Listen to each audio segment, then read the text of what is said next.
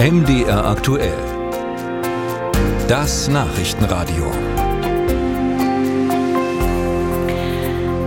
Diese Landtagswahlen in Bayern und Hessen, sie haben klare Sieger, die CDU, CSU und die AfD.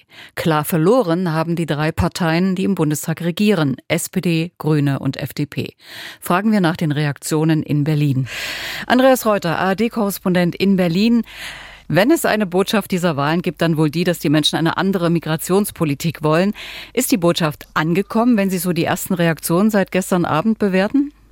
Also Lars Klingbeil, SPD-Chef, bei dem ist es sicher angekommen. Wir brauchen jetzt ein anderes Tempo in der Ampel. So äh, fasst er das Ergebnis zusammen und nennt dabei ausdrücklich die Migrationspolitik interessant. Vor Landtagswahlen macht Infratest DIMAP ja immer Umfragen in den Ländern, auch zu grundsätzlichen Fragen der Politik. Brauchen wir grundsätzlich eine andere Flüchtlingspolitik, wurde da gefragt, damit weniger Menschen zu uns kommen.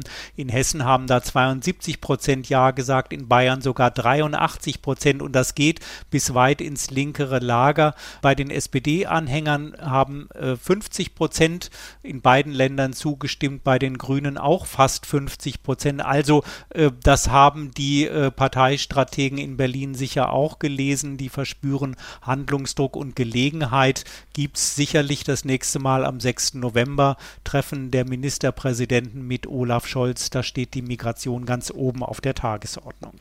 SPD und Grüne haben Sie genannt. Die FDP ist ja erneut geschwächt durch diese Bayernwahl. Sie muss den Landtag verlassen. Werden die Liberalen den Druck jetzt auf den Kanzler erhöhen, zum Beispiel eben bei der Migrationspolitik schnell etwas zu ändern?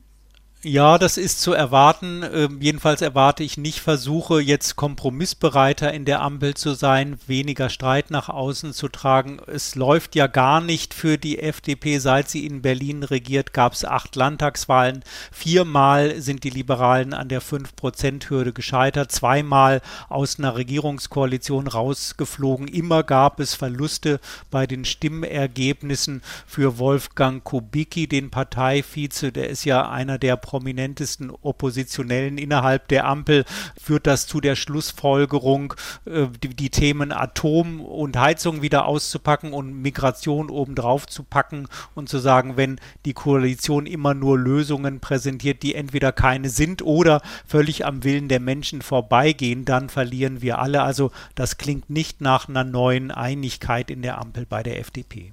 Verantwortlich für diese Politik, also für die Flüchtlingsmigrationspolitik, ist im Bund SPD-Innenministerin Faeser. Sie hat in Hessen ihr Direktmandat verpasst. Die SPD ist nur drittstärkste Kraft geworden nach CDU und AfD. Also ist da möglicherweise die Entlassungsurkunde schon vorbereitet im Kanzleramt? Also das glaube ich nicht. Äh, die taktische Überlegung bei der SPD war ja wohl ganz am Anfang, wir schicken eine prominente Bundespolitikerin da ins Rennen, die äh, gewinnt dann gegen den noch relativ unbekannten neuen Ministerpräsidenten von der CDU. Das ist aber, wie wir jetzt sehen, komplett nach hinten losgegangen. Die CDU in Berlin sagt jetzt, die muss weg. Äh, jedenfalls der Generalsekretär Linnemann sagt, dass sie ist abgestraft worden, hat an Glaubwürdigkeit äh, verloren. Aber aus der SPD gab es noch gestern Abend Solidaritätsadressen. Kevin Kühnert, der Generalsekretär, sagt, wir stehen zu Nancy Faeser. Also das klingt weder so, als würde sie jetzt heute gefeuert werden oder sich selbst vielleicht zurückziehen.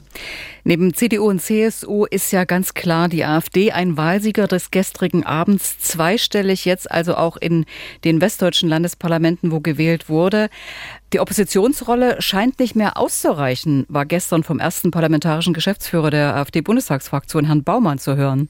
Ja, der sagt, der Wind ändert sich in Deutschland, der geht von links nach rechts und Alice Weidel, die Parteichefin, hat äh, getwittert oder geixt, muss man ja jetzt sagen, bereit für mehr. Das bedeutet wohl Schluss mit der ewigen Oppositionsrolle, nieder mit den Brandmauern. Niemand rechnet damit, dass das jetzt unmittelbar im Bund zu einer Regierungsbeteiligung führen wird, aber in der AfD blickt man schon ins nächste Jahr. Da gibt es drei Landtagswahlen in Brandenburg, Sachsen und Thüringen. Da ist die AfD sehr stark äh, und natürlich hofft die Partei, dass es da dann vielleicht auch in dem einen oder anderen Land mal zu einer Regierungsbeteiligung führen wird. Berliner Stimmen, Berliner Reaktionen nach den Landtagswahlen in Bayern und Hessen. Dankeschön, Andreas Reuter nach Berlin.